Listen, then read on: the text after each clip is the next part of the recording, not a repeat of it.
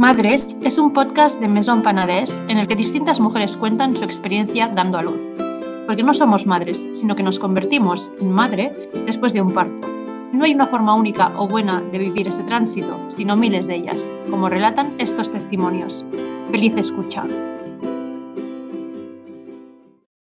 Chris es una mujer todoterreno que probablemente conoceréis por el blog Mareta Meva. Es coach maternal y madre de tres niños. Cuéntanos, Chris. Bueno, yo había querido ser madre joven desde siempre, siempre, siempre, siempre. Y, bueno, y hablamos de, quedarme embarazada. Enseguida me dijo que sí, pero luego hizo como un amago de ay no sé, y yo dije, venga, va, vamos a tirar. Y entonces, ah, nada, fuimos al, además fuimos al médico y todo, porque, bueno, yo donde estoy hoy y donde estuve ayer no tiene nada que ver, ¿vale? Y entonces, para quedarme embarazada yo tenía que ir al ginecólogo súper importante. Y me dijo, uff, bueno, esto, hasta que no pasen al menos seis meses, un año, no me, no me vengáis a ver si la cosa no tal. Y claro, yo como tomo anticonceptivos desde los 15, pues pensé, buah. Y al siguiente mes ya estaba embarazada. Ya estaba embarazada y fue, fue un sorpresón. fue un sorpresón. Además, soy la típica que se hace el test una semana antes y entonces no sale una rayita, sino que sale como una sombra que tuve que meter en el ordenador, escanear, subir el contraste para ver si había, si había raya. Y sí, había. Y, nada, y durante el embarazo la verdad es que poco leí y poco hice, porque yo tenía muy claro que mi bebé iba a dormir en, en su habitación que habíamos montado con tanto amor, tanto cariño y tanto dinero. Iba a ir en el carrito que había escogido clásico con tanto amor, tanta dedicación y tanto dinero. Y, y que, bueno, se me planteaban temas como la lactancia y la gente me decía, ¿le vas a dar el pecho? Y yo decía, bueno, pues, pues seis meses, ¿no? Y fue un poco así. Y el parto, pues, pues ni me lo planteé, porque pensaba, bueno, pues ya, yo qué sé, pues, pues no sé, la gente pare, ¿no? ¿no? No me puede ser tan complicado. Entonces ni me preparé nada. De hecho, fui a una preparación al parto y, y estábamos todos tan juntos, tan enganchados, que salí de ahí, bueno, diciendo, ¿pero esto qué es? Y, además era preparación al parto que no aceptaban a, los hombres. Es decir, claro, esto hace 10 años, que ha cambiado muchas cosas, y solo hace 10 años. Y la pareja hombre solo podía venir a una de las clases, que era la que se veía un vídeo del año 81, ¿no? De un parto de estos super mega, super mega heavies. Y no volví más. No volví más. Y pasó que, bueno, pues que parí y que se me desmontó la vida. y, fui con alegría y me sentí violada, así, así, ¿eh? Así lo, suelto, ¿eh? Porque yo no sabía nada, no me había informado, pero sí que hay cosas que el cuerpo te, ¿no? El cuerpo te...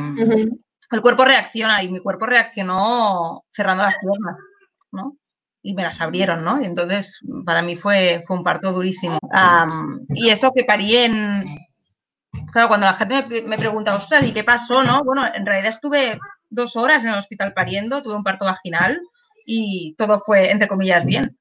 Pero yo me sentí como, bueno, de todo, fatal, fatal, horroroso. Y entonces me dediqué a noche y día a indagar qué, es, qué pasó, ¿no? Porque yo soy de esas personas que cuando hacen algo hacen un máster en aquello, tienen que saberlo todo y controlarlo todo, ¿no? ¿Crees que lo que te pasó fue por falta de información? No, creo que lo que me pasó pasó porque la sociedad está mal montada y porque, y porque las cosas estaban haciendo mal y, y en gran parte se siguen haciendo mal hoy porque, porque al final somos números, ¿no? Y no pasó por mi culpa, ¿no? Que esto es lo que me estuvo culpabilizando mucho tiempo. Si me hubiera informado, ¿no? Si me hubiera informado, si me hubiera formado, nada, me hubiera pasado igual. Me hubiera pasado igual porque las cosas estaban montadas así y cuando tú tenías una bata blanca delante era, era Dios, ¿no?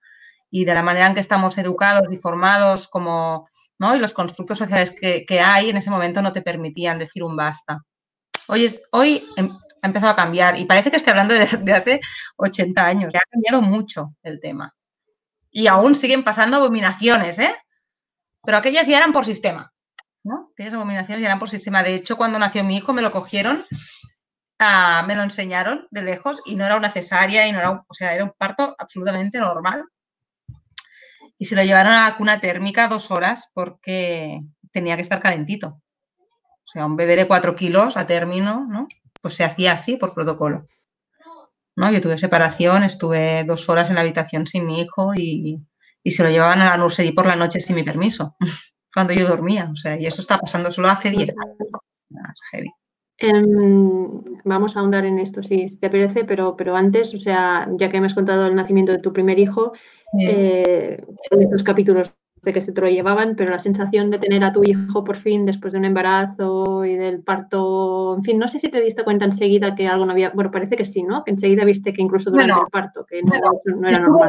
Estuve, yo me pasé el parto llorando, todo el parto llorando, los pujos llorando, llorando, llorando, pero entonces una vez nació y me dijeron que, qué tonta que estás llorando, pero que no ves que tienes un bebé, deje de llorar de golpe. Entonces estuve como una semana en un limbo, en una especie de nube, subida y flipada y además, claro, como, como todo el mundo, absolutamente todo el mundo, familia, la gente del hospital, todo el mundo me decía, qué partazo que has tenido en solo dos horas siendo primeriza, ¿no? pues claro, me lo, me lo, llegué como a, bueno, lo integré, ¿no? Y pensé, uh, pues, pues jolín, qué quisquillosa soy, ¿no? Que, pero luego ya llegué a casa, empezó la lactancia, que por suerte me fue muy bien desde el principio. Ya me quedé sola porque las bajas eran de 15 días, de los, de los maridos, quiero decir, ¿no?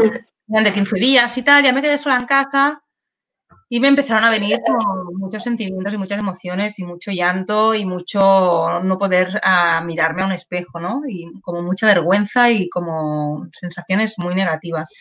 Y, y hoy sé, hoy, que yo pasé por una depresión postparto fuerte. Lo que pasa es que no se me trató porque, qué tonta que estás, que son las hormonas, ¿no? Lloras por las hormonas, ¿no? Y rápidamente entré en la red de mujeres de, de foros, que en aquel momento el WhatsApp tampoco estaba tan y entonces habían foros, ¿no? Donde estabas en contacto con muchas mujeres en tu misma situación y tal, y cuando expliqué, me empezaron a decir, hostia, pero esto, hostia, pero aquello, ¿no? Y, jolín, por fin, ¿no? Alguien, hostia, alguien validaba que eso que me pasó no estaba bien. Como mínimo, como mínimo, era correcto que yo no lo hubiera vivido bien, ¿no? Ya no digo que estuviera bien o mal dentro de, un protocolo, sino que, que me validen que mi sensación, ¿no? Hostias, pues qué pena, ¿no? Que lo vivieras así, hostia, fue como, wow, entonces empecé, apareció una asociación que es Donayum, que apareció en mi vida en ese momento, y entonces pues me contaron que yo lo que sufrí fue violencia obstétrica y todo me cuadró, aquello sí que me cuadró, ¿no? El qué tontita eres que, que, haces llorando con un bebé tan bonito, eso no me cuadraba, pero el que yo hubiera sufrido violencia obstétrica y un maltrato emocional bestia, sí que fue, sí que me cuadró enseguida. Y fue un poco un tormento, ¿eh? O sea, fue una revelación, pero fue un poco un tormento también, porque entonces, ¿no? Aquella rabia de decir, bueno, pues todos aquellos años de culpa de decir, buah, tendría que haber dicho que no, buah, me tenía que haber quejado, buah, tendría que haber denunciado y no lo he hecho. Y empecé a entrar en el mundo de las mujeres así. Empecé a entrar así. Sí, sí. ¿Desde entonces empezaste a dedicarte a esto o es claro, mi entorno era cero, cero mm, cero lo que yo pensaba, cero lo que yo todo, cero como yo criaba, o sea, nada de lo que yo estaba haciendo como madre les parecía bien a nadie de mi alrededor, ¿vale? Me había vuelto una radical, me había vuelto una, una hippie, me habían abducido la secta, pero así, ¿eh? De hecho, tengo un grupo con unas amigas que se llama La Secta, porque nos llamaban así. Bueno, pues empecé a hacer vida en Internet, empecé a hacer vida en las redes sociales y empecé a escribir un blog. Yo siempre había escrito de otras historias y empecé a, tener la necesidad de escribir lo que sentía y, monté Mareta Meva, que era el blog. Y ahí, bueno, empecé a despilfarrar emociones, pero como, bueno, era mi habitación de los gritos, ¿no? Y yo ahí escribía sin ningún tipo de, de filtro, bueno, como ahora, ¿eh? Pero bueno, ahora ya más esto de los no filtros, ¿no? Empecé a escribir así y nada, lo leían pues cuatro gatos, pues mis amigas de internet y nadie, nadie más. Hasta un día que escribí un post sobre posparto que se llama Amigos y familiares leed, se llama así el post, y bueno, en catalán, y pasé de tener 16 visitas a 83.000 visitas en dos días, ¿no? Se empezó a compartir saco, lo que no he visto en la vida. Se empezó a compartir muchísimo, se hizo súper mega viral, incluso salió en algún medio de comunicación.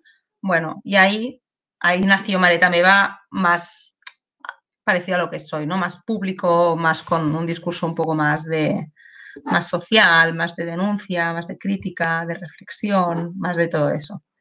Y ahí nació, pero bueno, aquellos enseguida me quedé embarazada a los 14 meses de mi, de mi hijo, Xavi, me quedé embarazada y, yo el embarazo no lo disfruté. No lo disfruté porque lo único que, me, que pensaba y me obsesionaba era el momento del parto, ¿no? No volver a pasar por aquello.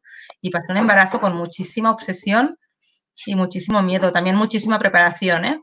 Que dio sus frutos. Tuve un parto mágico, ¿no? Que curó, curó muchísimas cosas, pero, pero recuerdo que yo ese embarazo lo viví con mucha angustia y mucho miedo. ¿No? Y... ¿Ese embarazo también eh, era buscado? Em, sí. O sea, tú querías repetir. Sí. Y de hecho no me quedé antes porque no me venía la regla por la lactancia. Pero yo quería, ahí sí que ya quería tener otra hija. Bueno, fue hija, no lo sabíamos. Y, y sí, sí, enseguida, también a la primera, o sea, al primer óvulo que bajó, despertamos, sí. Sí, sí, entonces todo el embarazo, pues, bueno, de hecho eso me llevó a empezar a estar mal con mi pareja porque yo solo, solo pensaba en eso. Ya empecé a formarme, ¿no? Toda la formación de asesoría de lactancia la hice embarazada, empecé a hacer formaciones de doula, bueno, bueno, como, como una loca, como una loca. Con... Ahora diría que, que con cierta obsesión, ¿eh? Desde la distancia, que lo veo, ¿no? Pero sí con muchísima necesidad, muchísima necesidad de, por un lado, de, nutrirme yo de cosas que para mí necesitaba un poco de normalidad dentro de mi, de mi disco duro, ¿no? Necesitaba otra educación de, mi disco duro, necesitaba aprender de mujeres feministas y cambiar un poco el discurso que hacía que mi cerebro y mi, corazón estuvieran chocando continuamente. Y por otro lado, tener contacto ¿no? con mujeres tan potentes que eran capaces de, pues, liberarme así. Y ahí empecé ya con, bueno, empecé a hacer como prácticas ya asesora, empecé ya pues, a hacer ciertos acompañamientos y ya vendí mi negocio porque yo era barman. Yo tenía, yo he trabajado toda la vida de noche en, coctelería. Y ahí con la segunda fue cuando decidí ya vender mi, mi negocio y se acabó. ¿Buscaste en tu lista de información otros hospitales, otros o no? Simplemente. Eh, bueno, dejé, la, de, dejé de pagar mutua, dije, la gilipollez, esto era para ir a un hospital público para que me traten bien. Claro, eso ahora también ha cambiado un poco, ¿no? Pero, pero bueno, entonces me, mi intención fue, fue a parir en casa. Mi intención era parir en casa, pero aquí está la, la gran diferencia. Yo quería parir en casa por miedo al hospital, no porque encontrar normal para ir en casa, ¿vale? Y eso es un problema, porque cuando tomas decisiones desde el miedo, bueno, no acaban de ser decisiones plenas, ¿no? Y conscientes. Entonces me empecé a preparar para el parto en casa, contraté unas comadronas, ah, todo iba como tenía que ir. Mi marido no quería de ninguna manera, ah, pero lo aceptó, ¿no? Lo aceptó.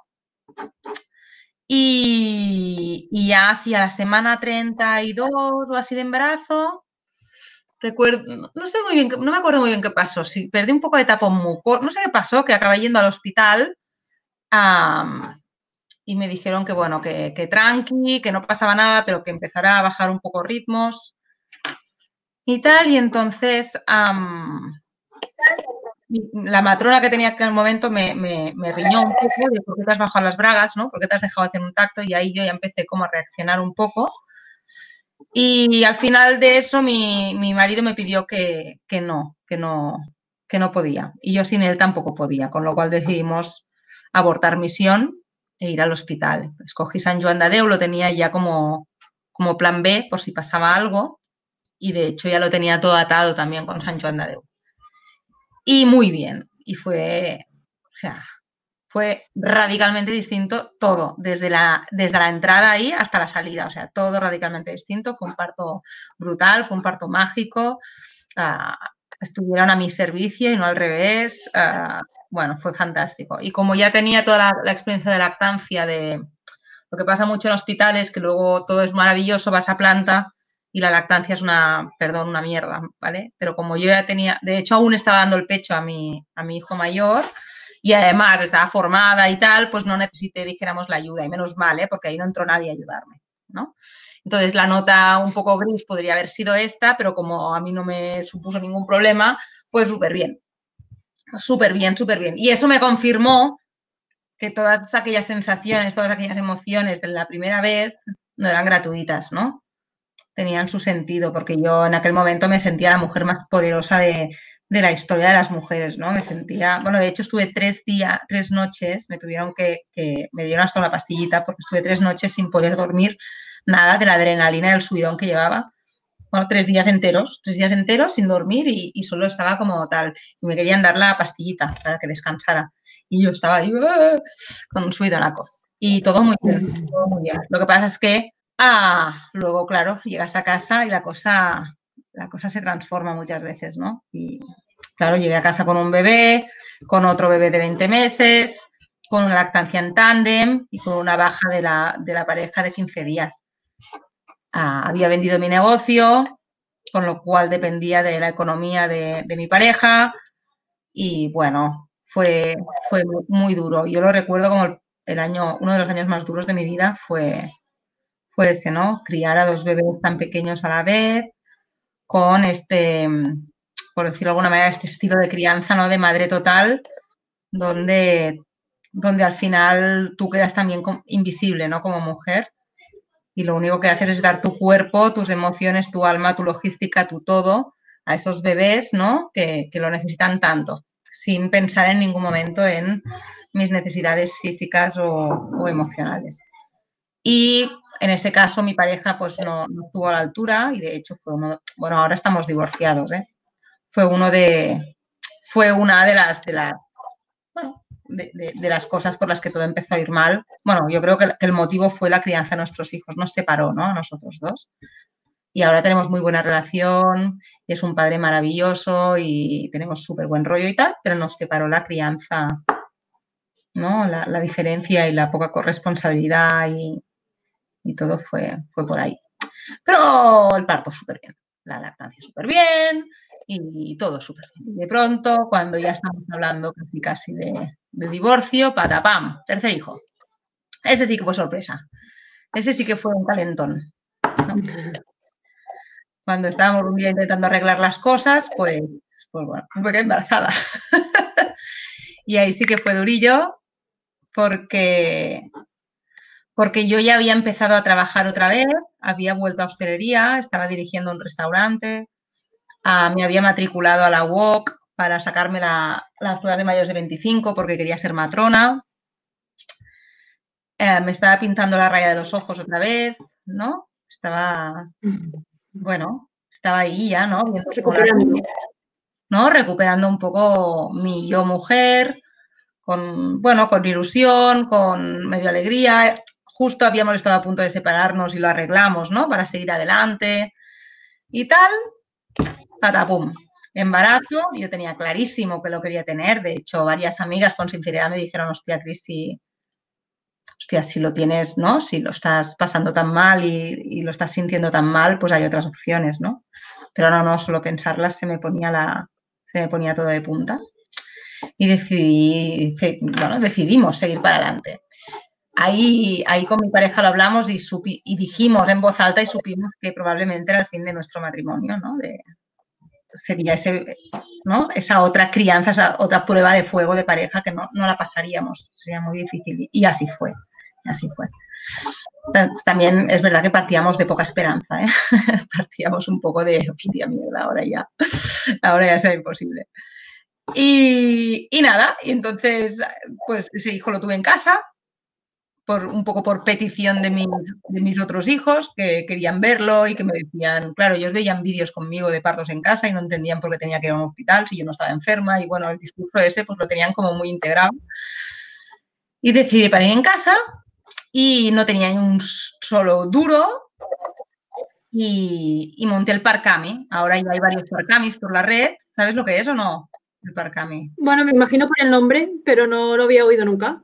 Vale, pues, pues, el Parcami monté, uh, bueno, no tenía dinero para parir en casa, lo cual para mí era no una putada, no, lo siguiente, porque ninguna, o sea, siempre tendrías que poder decidir dónde parir, ¿no? Y el parto en casa en otros países es lo más normal del mundo, ¿no? Y aquí no. Y de hecho es mucho más barato para el sistema parir en casa, porque al final te viene una matrona o dos, no hay ingreso, no hay anestesistas, no hay enfermeras, no hay todo lo que hay, ¿no? Pero bueno, no está, no está contemplado. Entonces, eso me dio como rabieta y dije, ¿sabes qué? Pues voy a pegarle un meneo aquí al, tema. Y decidí montar un crowdfunding para parir. Entonces, con, contacté con Berkami para pedirles que me dejaran a hacer como proyecto social mi parto, ¿no? Porque era como una cosa también de revelación, de decir, oye, no, sea, tenemos que poner conciencia en que aquí las mujeres no pueden parir en casa y quiero montar toda una plataforma para que se empiece a plantear como mínimo incluirlo dentro del sistema o de las mutuas, aunque sea, ¿no? Hostia, estás pagando una mutua y tampoco, ¿no? Y, y, me dijeron que, que, ni de coña. Y dije, no, pues, pues lo monto yo. Y entonces monté en, la, en, mi en, mi propio blog, monté toda una plataforma de crowdfunding que era un poco diferente. Yo lo que hice fue un, pequeño llamamiento a algunas marcas que conocía, les pedí que me dieran producto y yo a cambio hacía, o sea, y entonces yo sorteaba, bueno, pues como el típico final de curso, ¿no? Que venden boletos para pagarse el viaje, pues yo lo mismo. Lo mismo, pero vendiendo ah, pues cosas, cosas para la crianza.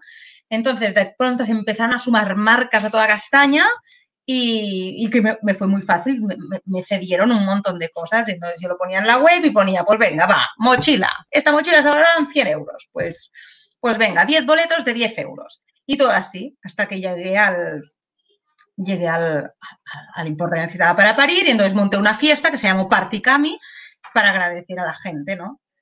Eso me llevó a poder pagar el parto en casa, pero también me llevó a ser Diana a ser Diana de, de, malas personas y de todo, ¿no? Porque ah, eso llegó a los medios, me vinieron a entrevistar, yo dije que sí por mi, un poco por la, por la parte del proyecto social, ¿vale? Por decir, vamos a visibilizar que las mujeres no podemos parir en casa, ¿no? Y entonces me expuse ahí de esa manera y yo recibí, bueno, entrabas en, en los comentarios de los diarios bueno, desde que te, ojalá te mueras, irresponsables, ¿no? Cosas así. Pero así, no una ni dos, o sea, miles de comentarios de mala persona, irresponsable, vas a matar a tu hijo. Y bueno, desconecté de todo, al final ya del embarazo desconecté de todo y, y para ir casa.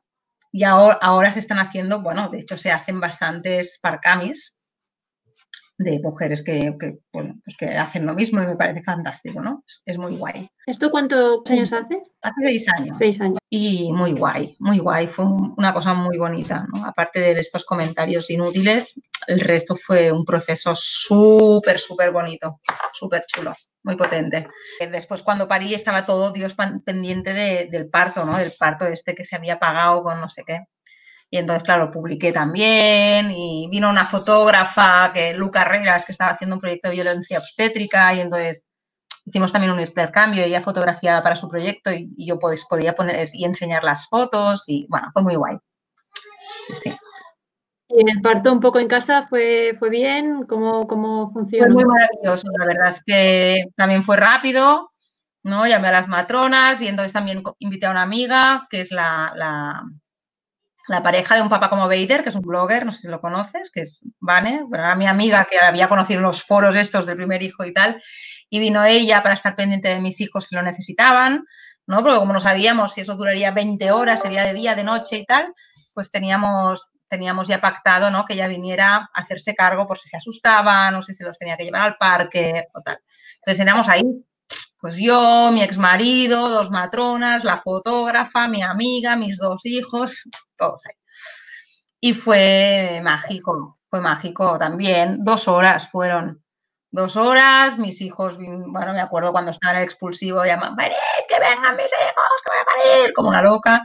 Entonces vinieron toda la bañera de partos, ¿no? Estaba toda llena de gente mirándome, yo pariendo de culo. Y, nació y fue justo cuando estaba sacando la cabeza, empezó a sonar el timbre. Dong, ding, dong, así sonando todo el rato. Era, claro, era un mes de julio. Yo vivía en un entresuelo y era un lunes por la mañana, ¿no? Todas las ventanas abiertas. Bueno, y empezaron a llamar y claro, yo tampoco había gritado. No, no, a veces hay casas en partos, ¿no? Que la mujer grita mucho y que vienen los vecinos, incluso los mosus, tal. En mi caso, yo había estado en silencio y estaba el último grito del pujo, ¿no? y empezaron a picar y empecé a gritar, ¿quién está picando? ¡Que pare! Como una loca. Y justo nació, alguien abrió la puerta era mi madre. era mi madre que había aparecido ahí, que oyó el grito desde abajo, se asustó, subió. Bueno, bueno, un show. Y fue, muy, fue una fiesta, fue una fiesta. Sí, siempre digo lo mismo, si cuando me preguntan, bueno, entre el parto en casa y el parto en el hospital, pues la verdad es que mi, tanto el segundo como el tercer parto no los cambiaba por nada. Fueron dos partos mágicos diferentes, diferentes, pero mágicos los dos, súper empoderadores y no, no los cambiaría. De hecho, si ahora estuviera embarazada de un cuarto, cosa imposible, dudaría, tendría mis dudas de dónde parir, porque la verdad es que en los dos sitios no me encontré nada negativo y fue todo positivo. Entonces, no, no sé, no sé dónde lo haría. La verdad es que la clínica también tuvo, tuvo su rollo de poder estar tranqui dos días, ¿no? Porque si no en casa, quieras o no, te levantas a, las dos horas. De hecho, tengo una foto del mismo día, estaba porteando a mi bebé en el parque ya, ¿no? Con los Entonces, bueno, al final el cuerpo se resiente lo suyo. Y entiendo que en los dos, en los dos casos eh, ni epidural ni nada, o sea, los dos últimos casos, tanto en casa como en la clínica con tu segundo. De hecho, a raíz de prepararme para mi segundo parto, fui a parar a una mujer muy potente que ahora está en Suecia, que se llama Victoria Longhal, que ella hacía unos cursos que se llamaban Parir en pareja, que son los que doy yo ahora. parir en pareja, que eran unos cursos ah, fantásticos, ¿no? Donde sobre todo se le enseña a la pareja cómo acompañar un parto, que es algo realmente complicado, ¿no? Para la pareja. con esto y todas las formaciones que yo tenía sobre maternidad, me fui a una escuela de coaching y me formé como coach, ¿vale? Porque la mayoría de formaciones que hay sobre maternidad sí que te explican muchas cosas de la maternidad y del bebé y de la fisiología, pero el acompañar, yo creo que es lo complicado, ¿no? El, acompañar sin juzgar, sin entrometerte, sin dirigir. Es, es, lo complicado porque nosotras nos han educado de otra manera, ¿no? Nos, nos educan en la educación emocional muy poco, ¿no? Y te educan en el, en el hacer y en el, y en el meter mano, ¿no? Al final. Y entonces con esa formación de coach más el parir en pareja, acabé montando yo los parir en pareja ahora aquí porque ya está en Suecia.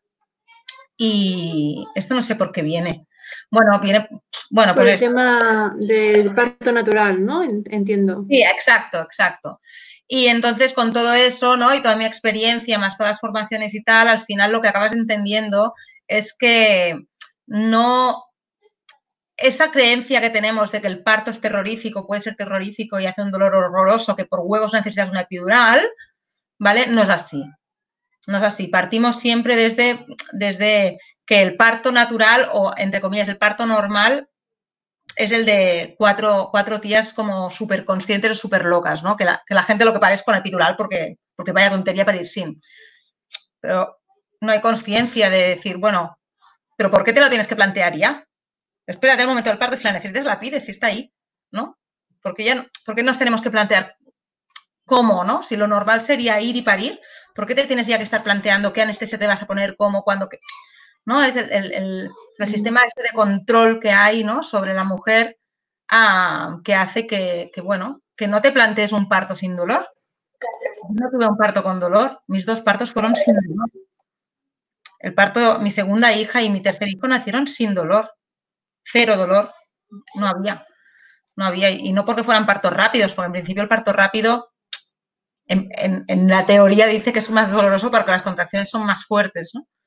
Pero no es así. Y la verdad es que cuando entiendes cómo funciona el cuerpo, entiendes cómo funcionan las hormonas, entiendes el porqué de todo, cómo está diseñado el cuerpo femenino, cómo está diseñado el parto, por ¿Por qué, no? ¿Por qué notamos tanta adrenalina? ¿Por qué, mm, por qué desprendemos tanto?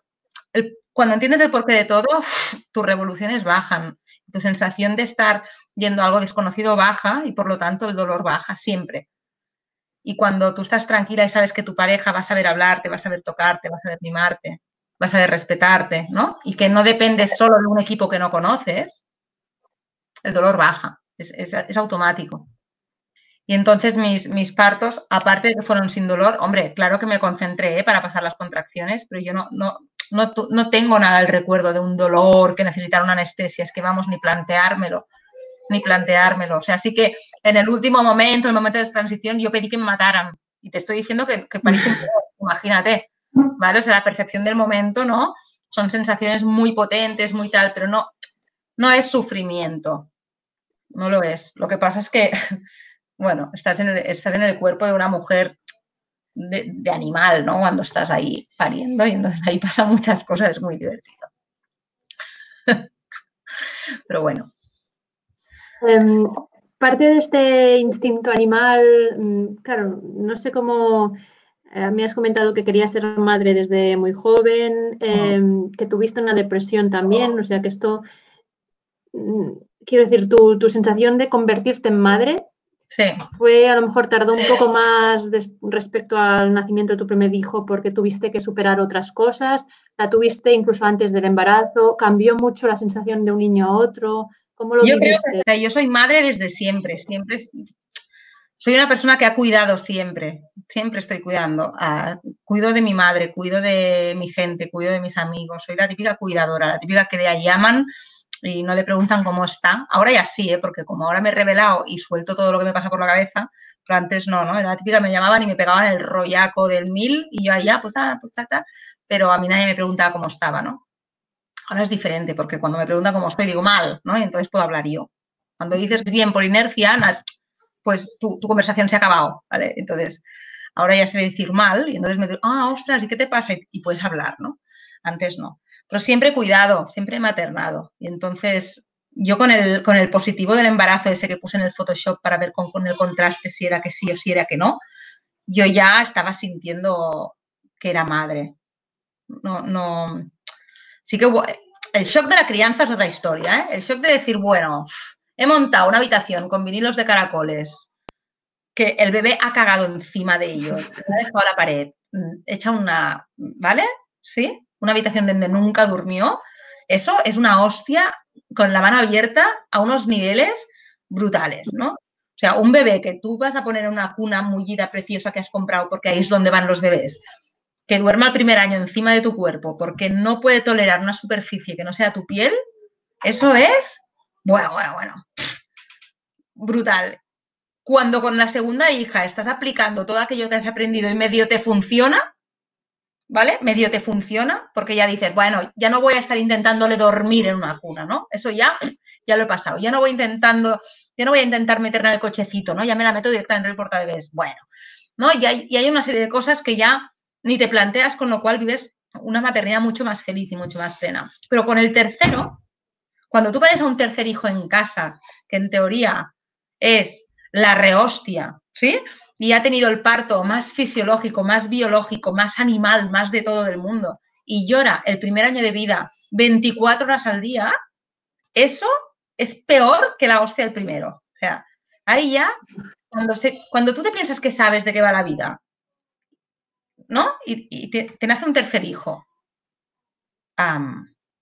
Pues como, como, como el Joanet, que es el que ha pasado por aquí detrás hace un rato, bueno, se te desmonta la vida, se te desmonta la vida. Dices, ¿qué? O sea, es una, un baño de humildad en, en, todos los sentidos. Por eso ahora en todos los talleres que doy, en como, o sea, no busques de mí una poción ni unas instrucciones, porque no existen, te están engañando. O sea, todos aquellos, tenía en mi estantería unos 50 libros de crianza.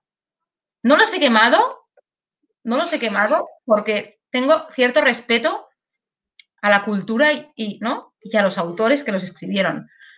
Pero ¿sabes aquello de decir, hostia, uh, por todos lados nos las meten dobladas, tío? Por todos lados. Y yo creo que no es culpa de, de, de los autores, sino es, es la educación y la cultura que tenemos, ¿no? De ir a buscar instrucciones claras y concisas para tirar adelante con algo tan de vida como es tener bebés. Es que está el mundo muy mal montado, está el mundo muy mal montado, entonces ni nos dejan ser madres, ni nos dejan ser mujeres, ni nos dejan ser hermanas, ni nos dejan ser nada. Es. Pero bueno, al menos cuando lo tienes claro, pues haces un poco lo que puedes. Cuando te crees que puedes controlarlo es cuando, cuando se te va la, la castaña. Al menos a mí que se me va constantemente. Sí, sí. Oye, Cris, pues eh, muchas gracias. Me gustaría terminar con, una parte más anecdótica y, divertida, si te parece, que es eh, cómo llegasteis a escoger los nombres de, tus tres hijos. No. Si fue algo complicado, si fue... Esto fue el principio del divorcio. Bueno, yo quería un nombre y él quería otro. Con el primero que sabíamos que era un niño, yo quería un nombre y él quería otro. Y no nos poníamos de acuerdo. El de él era Juan, que me parece un nombre de, viejo, supongo porque mis abuelos son Juanes, ¿vale? Parece un nombre de viejo. Y el mío era Dani, que era un nombre que me gustaba mucho, pero daba la casualidad que era el nombre de mi hermano. Pero no era por mi hermano, sino era porque me gustaba el nombre. Y no hubo manera, no hubo santa manera de ponernos de acuerdo. Y al final escogimos otro que ni nos va ni nos viene, y escogimos Xavi. Y ahí se quedó el nombre. Con la segunda no queríamos saber el sexo, ¿vale? Entonces dijimos, mira, si es niño, súper feminista, ¿eh? Si es niño, escoge el marido. Y si es niña, escojo yo. Entonces, como salió niña, escogí yo. Y, le puse María. Le puse María por mi, por mi abuelita, que para mí es la mujer más sabia que existe en el mundo, y estaba muy enferma y decidí, y decidí ponerle ese nombre, ¿no? Que no era ninguno de los nombres que yo me hubiera imaginado y que hubiera decidido nunca. Yo tenía nombres tipo Luna, tipo Estrella, tipo, ¿vale? Y le puse María. Ahí verás cómo te cambian las manos. Y el tercero, que tampoco, así ya subimos el sexo, entonces por narices se tuvo que llamar Yuan porque le tocaba él escoger. Así, así de, así de cutre y así de mal. Le tocaba él escoger y se puso, le pusimos Yuan en contra de mi voluntad.